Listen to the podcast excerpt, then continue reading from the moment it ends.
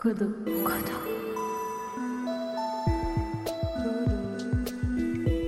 Kodo. Kodo. Aujourd'hui, au micro de Kodo, on met à l'honneur Françoise Vergès.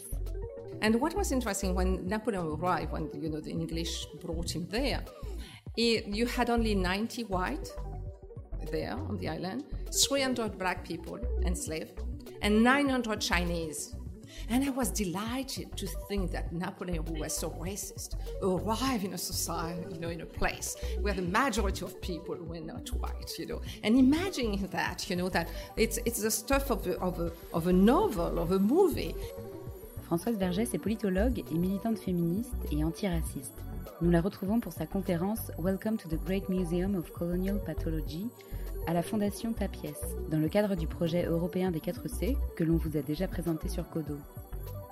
Elle y parle de pillage, de Napoléon, de la guerre d'Algérie, du viol comme arme de guerre, de la slow violence ou encore des musées sans objet. Pour Françoise Vergès, les institutions publiques telles que les bibliothèques, les musées et les archives possèdent aujourd'hui une énorme quantité d'objets pillés et elles sont organisées autour de structures impériales qui facilitent la normalisation de ces fonds dans ces institutions. Sur la base de cette hypothèse, la conférence vise à fournir un cadre de discussion sur les potentialités de transformation des collections impériales et les différentes modalités pour défaire leur héritage. Une conférence poignante et nécessaire. Bonne écoute Hello, good evening. Um, first, of course, I want to thank Carlos and everyone to have invited me, but I also I wanted to, to start by saying uh, the fact that I left uh, Paris yesterday and there was a general strike. And it's not to talk about the fact that it was difficult to get to the airport, whatever, but the fact that I hesitated to come because I thought it was much more important to stay in Paris and go to the march and go with, you know, be with the striker and, and be with them that we had to show in the street our strength. So it's to say that even though, of course, this conversation and, and um, meeting again uh, uh, Ariella and new friends is very important, it nonetheless I cannot do it as if nothing is happening where I, you know where I live now, which is France for what many reasons. The fact that there is a strike, a general strike, and that the fact that you know we have been so many in France is very important for me, and I can I bring it here in that conversation tonight. I'm not going to talk about it, but it's there with me if you want. So I, I entitled my my talk "Welcome to the Great Museum of Colonial Pathology." Does not mean much, but. And because I wanted to answer the invitation to reflect and discuss about the fact that public institutions such as libraries, museums, and archives consist of a huge amount of plunder material and are organized around imperial structure that facilitate the normalization of this holding in this institution. And the invitation, I quote again, to provide a framework for discussion of transformative potentiality of imperial collection and different modality of enduring its legacy from the following question. What are the modality of enduring the legacy of intangible memories of looting, dispossession, crime, and violence? Two, how do we distinguish between the object in pre-colonial non-Western museum versus the object in Western museum? And three, what to do when there is a lack, an absence of object? You know, because in the West, object means story, no object, no story. And thus, imagining, which I did with some friends years ago, a museum without object. So I will talk about that. But before starting, it must be said that I take into account the current context. The increased militarization of the public space, public violence, attack against public institutions, of which we are talking tonight, the growing privatization of museums, or the integration in the logic of the market and any kind of cultural institution. Racism and growing ethno nationalism everywhere, the growing devastation brought by capitalist extractivism, but also the revolt and insurrection worldwide of people against capitalism and extractivism, of women against violence, and the work and artists in this revolt and insurrection. I'm thinking of what is happening today in Iraq, Lebanon, Chile, Argentina, Mexico, and India, in which you know the artists contribute so much to the you know, uh, insurrection or revolt. But I'm also aware of the capacity of capitalism to transform into object and merchandise even the critique which is directed at it. The speed with which Museum of Academic, at least in France, but I know also in Germany, have appropriated the notion of decolonization and decolonial gave me pause. We, you know, it's as if we barely uttered a word and we see it right away transform into a brand. You know, it's, it's on, on a t-shirt and it can be bought anywhere. So we confronted this question in the collective Decolonize the Art, of which I am a co-founder and ask ourselves did we need to maroon again to do like you know the enslaved people who escaped the plantation is the world a plantation and should we escape from the plantation should we build somewhere else can we? Otherwise is not effective the plantation everywhere the logic of the plantation. Do we need to create more form of fugitivity even if we look at about a looted object, and uh, we look at the French case, and we know that the French looted a lot of objects.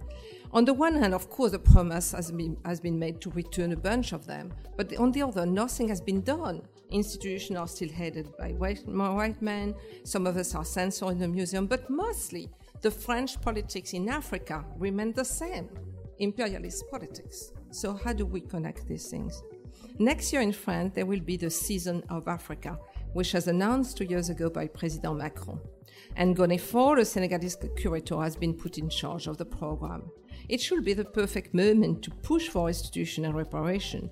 And we could imagine, in fact, that all the migrants who live in camp in the street of France or everywhere, uh, in Paris and everywhere, should be the first to be the recipient of this object, because this object comes the country from which they are. They could be effectively those with whom we discuss the return and you know return and restitution and reparation and not expert. We had that discussion in our collective what to do with this season of Africa.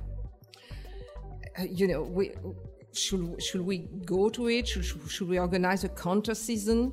We did not all agree. Some wanted to participate.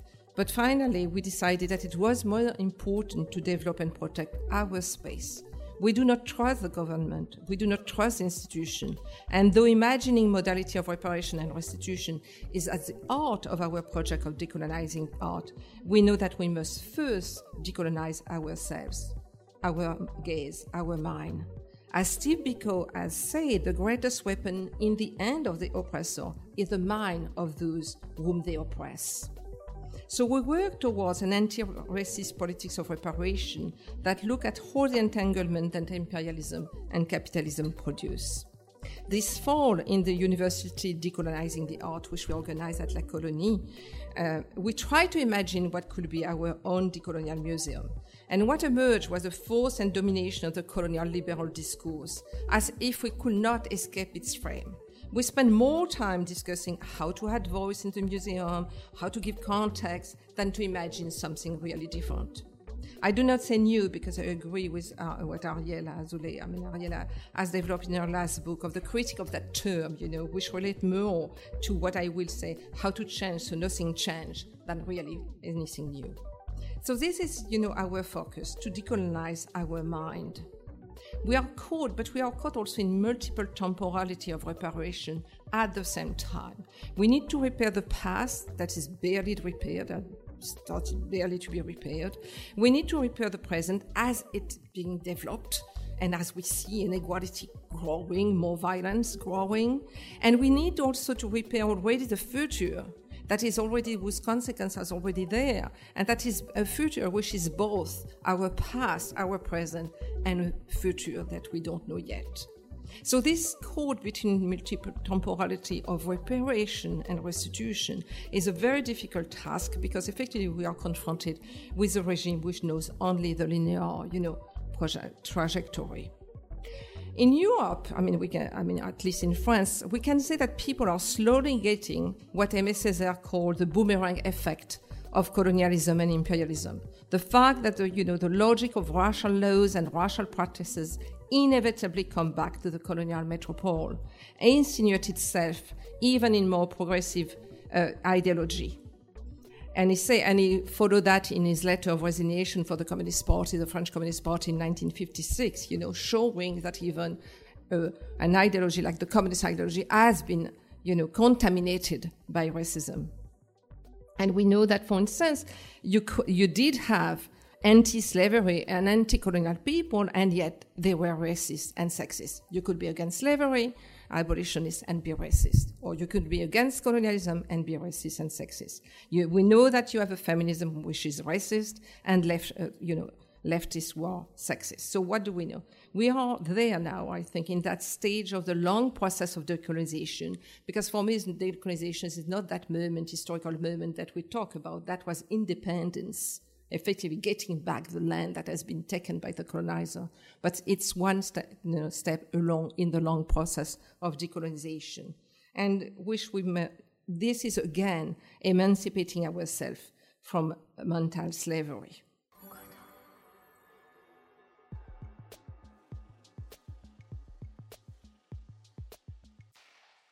So I would like to present in that, you know, spirit some experimentation of decolonial methodology, I imagine, and put to practice, both individually and also with uh, decolonize the art. The first one was The Slave in the Louvre and Invisible in Humanity, which I did for the Triennial 20, 2012 Triennial when with Okwui Enwezor as a curator. And it was like, because I heard a lot when I was talking in, in France that uh, my ancestor had nothing to do with the slave trade and slavery. So we are very sorry, but we had nothing to do with that.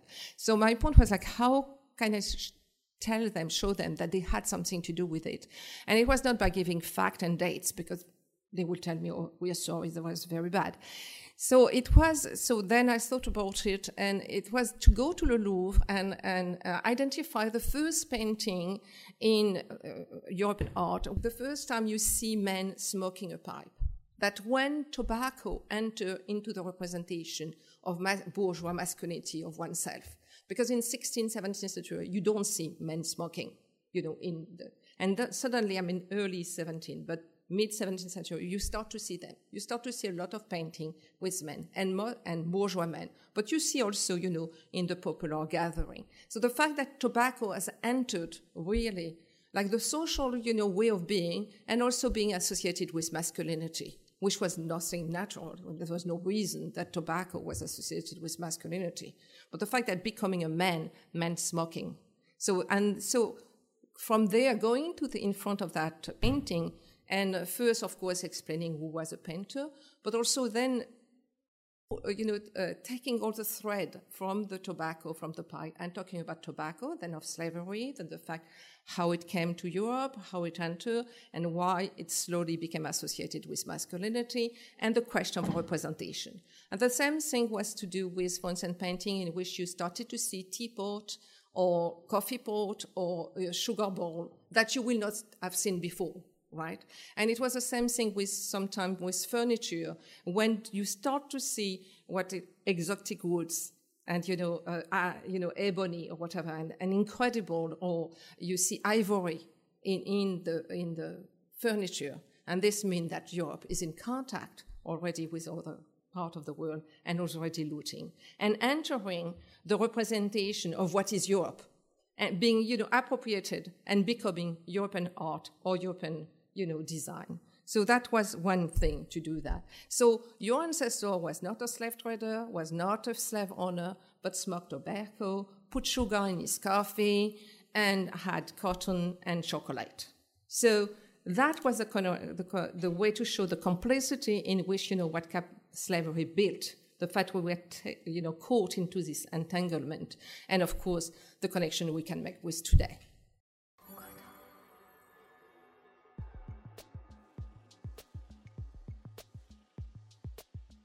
The second thing was to do at the Musée Delacroix.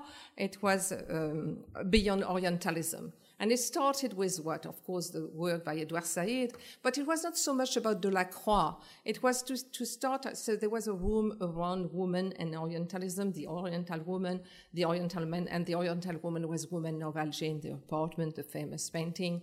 And the one about uh, men was about Sardanapale, so, you know, the man, the Oriental man in his bed looking at people being killed and uh, so many women around him. Of, of course, this kind of image. But it was not so much to talk about Delacroix. It was to talk to people today. I mean, do they like Oriental food? Do they go to Oriental dance? Do they take Oriental dance classes? And to tell them that does not exist. That how it has become so much has entered so much that they could say, oh, that was a colonial imagery. And they could be critical about that, but nonetheless themselves knew that there was an Orient. So it was the kind of deconstruction. And uh, we had, a, uh, I, I, found a woman who, who, also showed that how in music it, it, it, it changed in 19th century, how, you know, a musician learned to give an oriental note to music. So when you, and she made the demonstration and you heard and how then it was like to, as if, you know, uh, uh, some Arab men arriving on their horse, you were hearing that. And it was very interesting to, to show that. So it was, again, how this has penetrated, and we did something about Orientalism in TV series and Homeland and everything, but also in film. So it was to, it's always for me to start from today and show how this has penetrated our culture and the way that we don't see anymore. So how to decolonize our gaze. And uh, another one was uh, what I call l'atelier, the workshop. It was, I call it l'atelier to really base on the fact that in a workshop, you work collectively. You work by also by imitation. You know, you learn to become a mechanic or you learn to weave by looking how someone who knows is doing it. And so, and you you get, make some mistake, but you learn slowly. So it was a different way of, of learning and teaching that in the school. It was, you know, like allowing for mistake, allowing and being much more horizontal than the top down. So that was the idea. And so I did four editions. The last one was in 2018, and I will talk about that last one. It was called War, Peace, and Water. And water, because it was started, I mean, giving water was starting to be criminalized. If you give water to a migrant, you could be, you know, associated as being a smuggler in France. So this gesture, which is really a human gesture, right, to give water to someone is really the basic things, right? This not elaborate. This was criminalized. And I thought this is so important that, you know, giving a glass of water has become criminalized, that something has to do with the water. And of course, it went also with the fact that the Mediterranean has become a cemetery, with the fact of the war against water, the privatization of water, that more and more we need to drink water in, you know, plastic bottle. We cannot take water from the tap. So all this, you know, how water, which is absolutely uh, essential for the, for our for human being. Without water, we die much more quickly than if we don't eat. For instance, you know, it's very quick. So all this and how water has entered absolutely, of course, the privatization, but also the fact that it has been criminalized. And the fact that then war, as a war, peace, and water, because all the war around water, and giving water is some kind of offering of peace. And the, and the fact that also working on war and peace, the fact that war is become normalized, totally normalized, and peace is really like a small moment between two wars, right? That has to be discussed, negotiated between a lot of men around a table, whatever. And so peace is never about peacefulness, like how to have a peaceful life, you know, like not a life effectively based on aggressivity. So that was the starting point. So I, I gave a lot of, of text and I did it with like 20, 25 artists, young artists of, of color. And um, so how war and violence have been naturalized, how murder in the norm, the military conception of peace, you know, and how peace becomes the stuff of dreamers, you know, who do not understand human nature, you know. Yeah, so, I mean, all this. So we had three groups. One was a Cassandra, who, of course, were warning everyone that things were going to be bad, and of course, nobody wanted to listen to them. Another group was a migrant, the keepers of water, and they were the one who were, you know, like effectively chased, you know, like had to be in exile, you know, walking everywhere, but they were the keepers of water. And the last group was the Amazon, the one, the one who thought that there is war, we have to learn to fight, we have to become warriors also. There was, you know, we have to learn, I mean, you know, all the Fanon uh, uh theory of violence. And these three groups worked by themselves. You know, they were not saying to the other what they were doing. So we had two days. So the other principle is like it's in two days. The second day we open it to the public. It's a public performance. It has to be the lowest economy possible. Like if we try not to buy anything. So if we need something, do you have it at home? We don't have it. Okay, how can we replace it? So it has to be really working with the lowest economy. That's one principle. So, um, so as I, as I say, so it was today, we started by, uh, we went to the cemetery of Père Lachaise in front of the Mur des Fédérés, you know, when so many communards were assassinated by the Versailles during the Paris Commune, as a place, you know, to, because war, but you have dead people, so you have to mourn. You have to, to pay, you know, you homage to those who died. So not only the communal, but everyone in the colonial war. So we had a ceremony also. We do ceremonies with rum and, and everything. I mean, we do it seriously. It's not just, we, we don't bring flowers like, like a government doing, you know, like, uh, but we, we did really with some songs. Then we walk uh, through Paris and uh, we went also to the river afterwards. And the river, because there in La Seine, the French police has thrown Algerian in 1961 and, and 100 of them died, were drawn there. So it was also water in this complicated situation.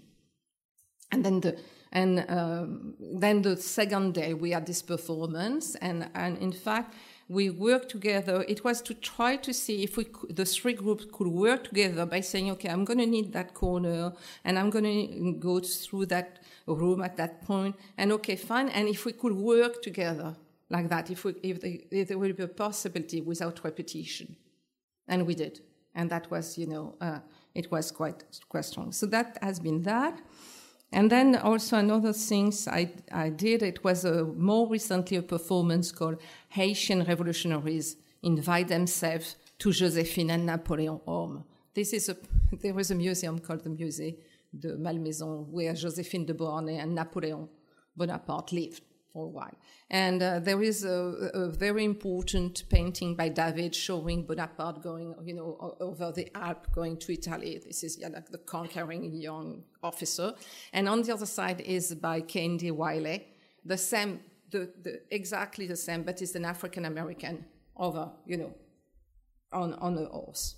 So the two paintings are there, and I was asked, invited to do something. And I say to the people at the museum, well, for me, Napoleon is one thing, the, you know, uh, the fact that it, he brought back slavery. Slavery had been abolished in France in 1794. He restored slavery in 1802. And so it had to be abolished again in 1848. So for me, Napoleon, that the rest, I don't care.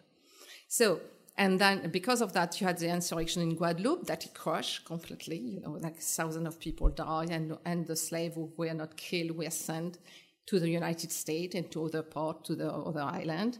And there was, of course, the uh, revolution in Haiti, which had already started since 1791, and Napoleon sending his troops. And he was defeated by the Haitian. And this defeat of Napoleon is never talked about. You know, it's Waterloo but it's never talked about. And this was the first defeat, you know, of, of the.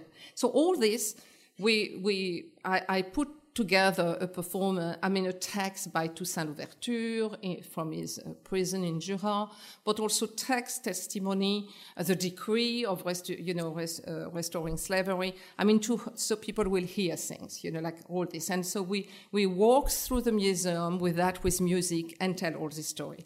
We did, I mean, the only word by, by Napoleon was just his decree. And the fact that the decree was also with racial laws, because in France, people tell you there, there have never been racial laws. Only the United States do that, right? And in fact, in 1802, the decree was followed by law forbidding uh, uh, marriage between black and white, and also the presence of black people in France. I mean, you have the decree, right? And they could be arrested and expelled.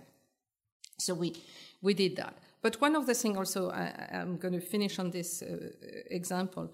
Uh, the first time I visited the museum, I noticed the, the room uh, where Napoleon died in Saint Helene, the island of Saint Helene. They had uh, Chinese furniture.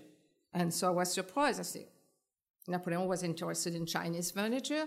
Uh, he brought it, that with them with him. And they said, no, no, no. He bought them in he bought them in Saint Helena. I said, why did we, have? I mean, you know, Saint Helena is a small island lost in the Atlantic.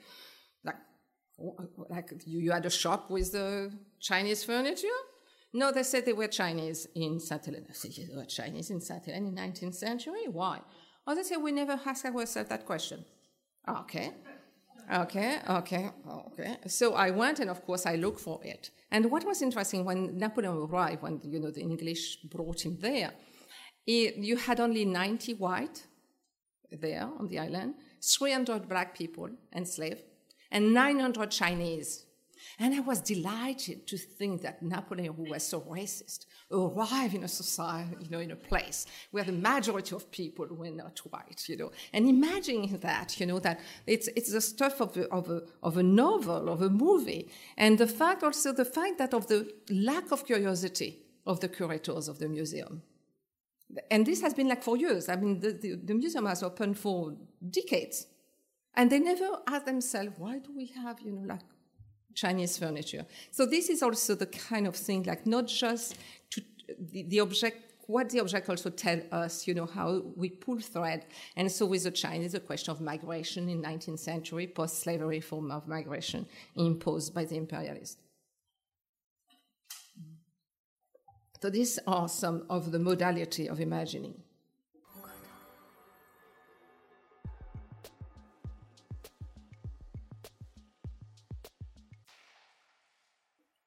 I wanted to talk also about now more more things I'm working on, and I don't have really the answer.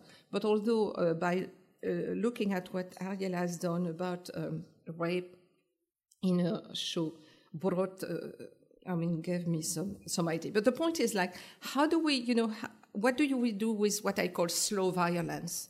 Not the, the immediate, you know, brutal visible violence of war, you know, but the slow violence, the fact that when you, when the consequence of, of, of, of the crime, of, of brutality linger long after the crime, you know, um, whether they are disease of the soul, depression, sadness, melancholia, or the, of the body, cancer, leukemia, malformation, right? And I was thinking of the consequence of nuclear tests in Alge- French nuclear tests in Algeria or in the French island of Pacific, the consequence of the pollution in Martinique and Guadeloupe today by the pesticide which has been forbidden in France but which the French state continue to allow in this island because they remain colonial territory, but also the, about the rape of so many Algerian women by French soldiers during the colonial war. Rape was denounced in two or three trials, you know, of Algerian nationalists, but it never became a central, issue, a central issue. And we never learned about the rape of men, of Algerian men. Only one French soldier, Benoist wrote about the systematic rape by French soldiers. He showed that rape, you know, he, he, he talked about what rape had done to the French soldier, but never about, you know, we never hear about the woman. And yet his testimony reveals something about, you know, that. He say, and I quote, we were beasts commanded by bastards. He was 20 years old when he was sent to Algeria in 1959. Every night he wrote note about what he witnessed and gave his note to a trusted fellow who took them back to France because there was a lot of censorship. He remember officer telling soldier before they enter a village, an Algerian village, you can rape, but do it a little discreetly, discreetly. And had and added that specification. Anyway, Arabs are only good to be killed. His first night in his unit, he learned that a 15 year old Muslim girl had been raped by seven soldiers and a 13 year old Muslim girl by three soldiers.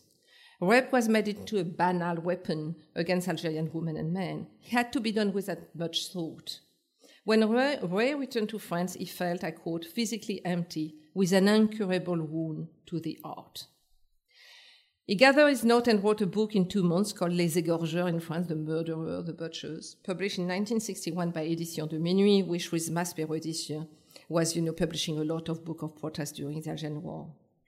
The book was right away, you know, uh, of course, says at the printer, was never shown. But beside rape, Rey denounced also what was another banal, you know, rape act of the French army he was a direct witness of the slaying by French soldiers of more than 100 Algerian men who were forced to be uh, on their knees and with their hand tied with their back and had their throat, th- you know, slain. His testimony belied colonial propaganda, which has created the image of the barbarous fellagha slaying innocent young white soldiers. The image of the Arabs with a knife between their teeth are back to anti-communist propaganda of 1919 in France when we saw the Bolshevik with a knife between his teeth. But this one of the Arab with a knife became a familiar trope during the war, playing into Orientalist cliché and into a Western construction of Arab masculinity, violent, murderous, deceitful. A year ago, in fact, French police forced 151 very young adolescent, black and Arab, to be on their knees with their hand behind their head near Paris. They stay like that, they were forced to stay like that for hours, and none of the police officer was punished.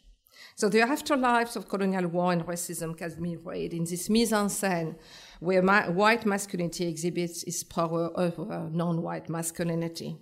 So where are the modality of reparation? Are there things that cannot be repaired? In a 2004 conversation, Aimé Césaire said that he did not want any reparation for colonial slavery. He wanted the wound to remain open, the scar to be kept visible until the West would have fully understood what it had done. The West could understand, finally, say financial compensation. It could accept to give a monetary view, value to something. But he will, then after, he will forget about the crime he had committed. Repair, Césaire say, will come once the West will no longer be the West.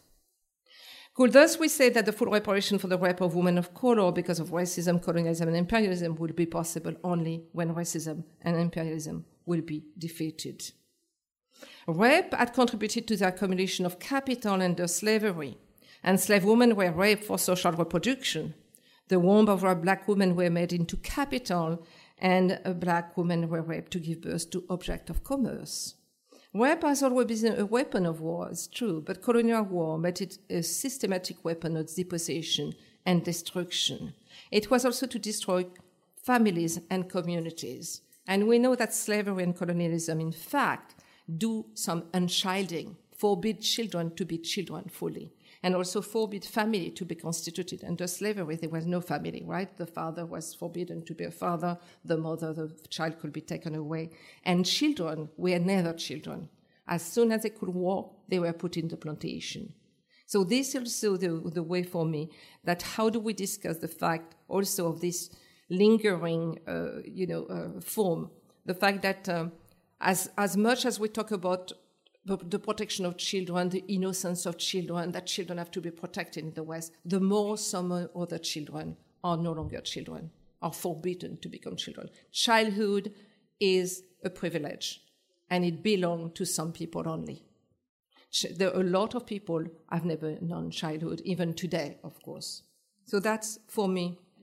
How do we talk about, the, the will to humiliate, to take away human dignity? To denigrate, to abase, and to erase, which is at the heart of the colonial regime, past and present, and how it's always there as a ghostly presence in all the European Museum collection.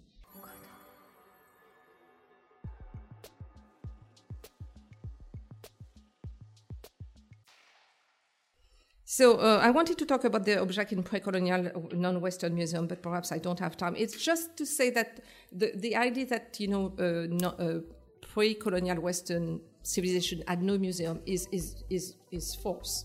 They did. So I was interested in the, the object in this collection, the, the status versus the status of the object that Ariella taught uh, so well about and it's in her show. Because, for instance, if you think about the uh, in the Ashanti Kingdom in 1822, the ruler built a museum which was called Aban, the House of Stone, in which he had objects he, he had a collection in collected objects, Persian rugs, you know, uh, I think glass from uh, um, Moorish craft, uh, Bohemian glass, a large piece of rock gold, swords, uh, glass tumblers, you know, Ashanti handicraft and craft. I mean, really. And European travelers, when they are left, you know, admiring account of the collection. But in February 1874, the British Army entered the capital, which was a huge, Kumasi was a huge, as big as London at the time, and they ordered the looting and burning of the city, the looting of the museum, and the total destruction of the museum, to the extent that even today, the, uh, you know, uh, until now, it's very difficult to localize the building. Archaeologists cannot even find. So I was, you know, the, the question of collection, not collecting, not being a Western invention, and the different then, you know, relation between the object of collection and the looted object. The fact that you did have rulers, of course, it was, of course, a sign of power and wealth. It was not, you know, for the people, but nonetheless, this idea. So uh, and how then to erase that? It means that you know uh, very few people will, uh, most people will say they never were a museum in the pre-colonial world. You know the idea that the museum is really just a European invention. I think it's a colonial museum which is a European invention. The the museum which assert the superiority of a civilization over the other. the one which really produce uh, vocabulary of racist, sexist vocabulary, you know, everything that also was shown before uh, by uh, Ariella and also, of course, in a, in a uh, exhibition. So I, I, I had something about the question of lack, how lack is central, you know, that the absence, the notion of absence is central to this idea of different civilization, right? And the European civilization have an idea of what is the plenty, what, how to fill the absence, and the other will be lacking something.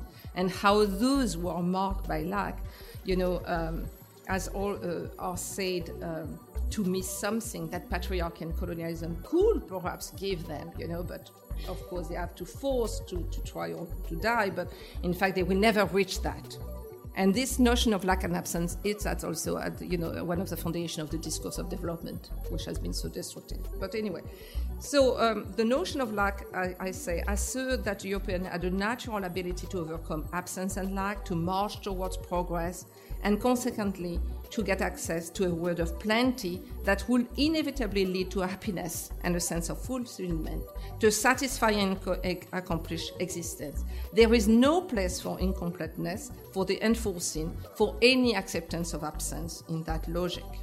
The future means being able to fill a gap which had to do with mastering the world, whose vastness and complexity are a source of anxiety for Europe. Lack has no place in idea of progress. It represents a failure of character. Colonization, therefore, is only natural. It's part of the life impulse. It's a necessity, you know. And leaving the world empty exposed, you know, um, the Western capital to a void that could not be accepted, you know. And if, if we can think, of course, of the theory of the theory, sorry, of terra nullius, you know, that also there was emptiness and we should go. The colonizer mission was to occupy every corner of the world, to leave no place empty, to index and name everything, to fill the European Museum with all that had been robbed, expropriated, and taken. Nature also was plentiful and made cheap. Nature was conceived as limitless, always replenishing itself, a bounty of resources tree, animal, plant, fish, flowers, people, human to, to exploit for the happiness of a few. Cheap nature went hand in hand with cheap labor. Human made into object to traffic, sell, buy, kill, abuse. To exploit cheap nature, European organized cheap labor, mobile, sexualized, gender, and racialized.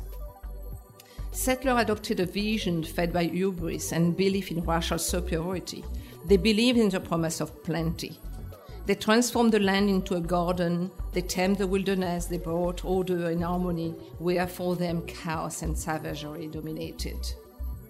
They grabbed every object they could put their hand on. They appropriated every technique and knowledge they could observe, making them theirs. Greed and avarice were the intimate companion of contempt and ignorance. And this remained the logic of capitalism. Capitalism needs colonization. Colonization is not, we are not done with colonization. Nothing must escape its will and its gaze. Which led me to my last point, which I try to go fast. It's this idea of a museum without object, right? So this is. Um, it, was a museum that should have been built on Réunion Island, you know, of which I'm from, and um, so we I worked with that with a decolonial poet and scholar from the island with, a friend. His, his name is Carpanin Marimoutou.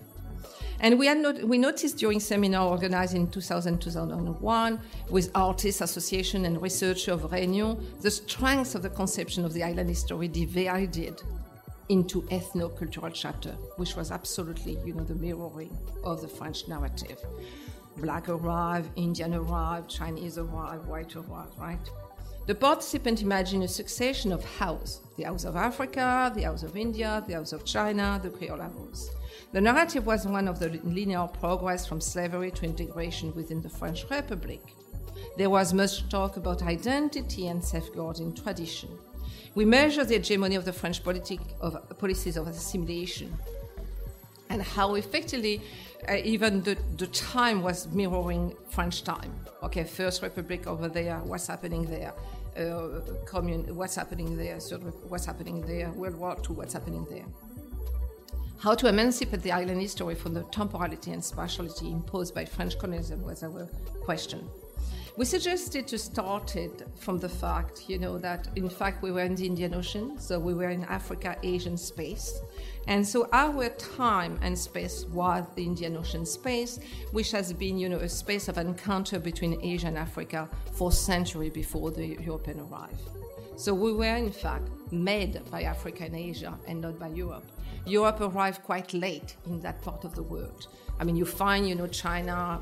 Uh, porcelain in Kilwa. You find, I mean, this was, you know, and they connected with, with India, which was connected with China, and then, you know, even in Africa, from the coast, east coast to the west coast. I mean, this was a huge, you know, space of circulation and exchange of ideas, of taste, of religion, of, you know, of, of of really and work and scholarship. So it was not an empty space. So we say we belong to that space. And also, you know, we, we say the history of culture of the vanquished and the oppressed are rarely embodied into material object. They bequeath words rather than palace, hope rather than private property, word, text, and music rather than monument.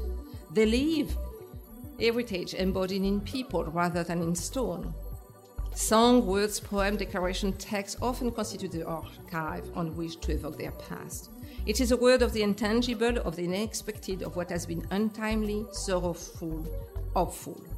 And in Réunion, few objects have survived that would have testified for the life of women and men brought to the island into slavery since 1663.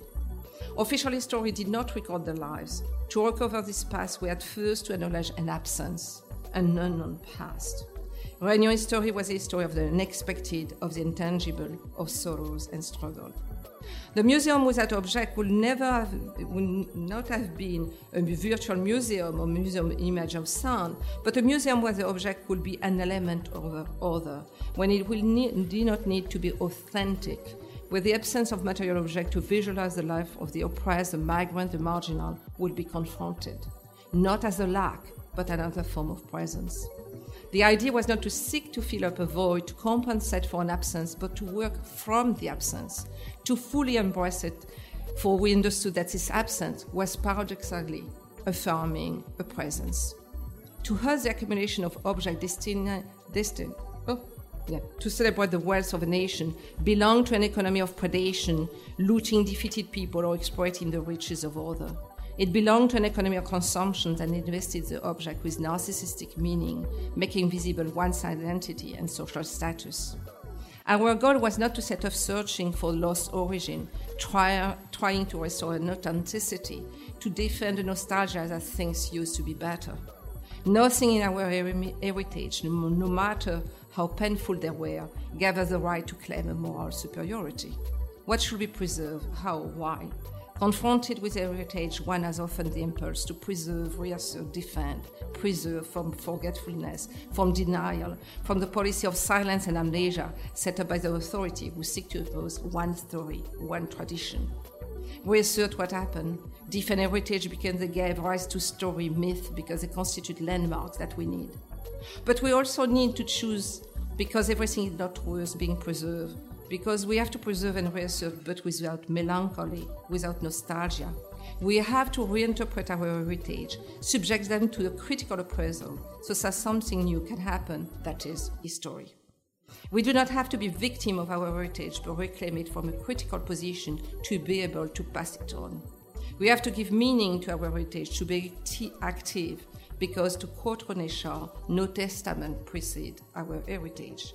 Hence, rather than looking for the lost object, trying to fill a gap, we're starting with the following challenge. If there are no objects, how do we imagine a museum without object? Starting from an absence and a trace left us to revise the notion of the object and then imagine integrating what exists, the memory, its reconstruction. This the object, the object was treated as a trace, whose meaning emerged from escape, social, literary, imaginary, musical, techno, and landscape. We were not partisan of the sacralization of the object as the authentic marker of human action. We thought that via violence and resistance, passion and interest had also to be shown through sound, image, play, narrative. The tool, the object will be a tool among other, but it did not have to be authentic. When the Portuguese entered the Indian Ocean in uh, 1492, they brought with them the violence of years of intense and brutal religion war in Europe. Negotiation was not an option. People were construed as the enemy. They had to be crushed, massacred, destroyed. The Portuguese imposed a monopoly on trade in an ocean where free merchant capitalism had been the rule. How could we show that moment? The object was not on the only reference. We work from an installation of sound, image, object to evoke a moment. We show the past as a metaphor of exile, that crossroad of trade and empire. It evoked the trail of the Maroon and their resistance, the appropriation of the territory by fishermen, farmland trades, the market woman, the vagabond. This space and trade outline another cartography, another archive. The past drew the ancestral course, the one leading from her to us and the one leading us back to her. The display of the itinerary of person, object, rites, ritual, culinary practice, recipes, sound show the route of the multiple level of culture. Reality is polymorphic, formed by multiple identity and constant metamorphosis. From the place of origin where the ancestor came to the world she contributed to build and bequeath to us, the itinerary. Um, so perhaps I should, yeah. So we, okay, the last, the last part. We were wary of a narrative that situates slavery and post-colonial status in a foreclosed past, ignoring its contemporary traces. The narrative of linear progress, containing the abstract rhetoric of human rights that had prevailed in the discourse of French abolitionism and paternalistic republicanism, was cutting Réunion from the history of regional emancipation from the circulation of revolutionary ideas in the Indian Ocean, the anti-apartheid struggle, the Mozambican struggle for liberation, the Indian struggle for independence, the Somali struggle, the Sudan struggle, the Egyptian struggle, all this struggle around the, the people of Chagos Island being exiled to install the biggest military U.S. military base, maritime base in an ocean. All that was, you know, by looking at the way in which Réunion had been a land on the map of predatory economy, the island history was no longer content with the narrow borders of French national narrative. A cartography of South-South struggle, circulation, migration, and movement of goods, ID belief would inscribe the island within complex network. Further, a reflection of predatory economy would lead to an exploration of the culture of terror and the rhetoric of protection for barbarism that seek to humanize, which cannot be humanized when predatory economies set up the rule of protection, they are put in place to enforce submission. The protege always live by the rule imposed by its protector. The, the protege must then insist on his victimization and body powerlessness. This is not what we wanted. We wanted emancipation and liberation. Thank you.